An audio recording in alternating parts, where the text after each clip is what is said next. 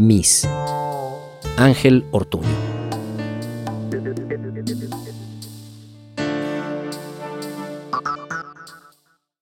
Mi tarea, lo juro, se la ha comido un perro.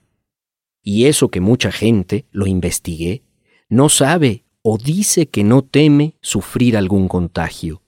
El vector es un mosco, es la primera fase. Y luego risotadas, tal vez algunas toses fingidas y piadosas.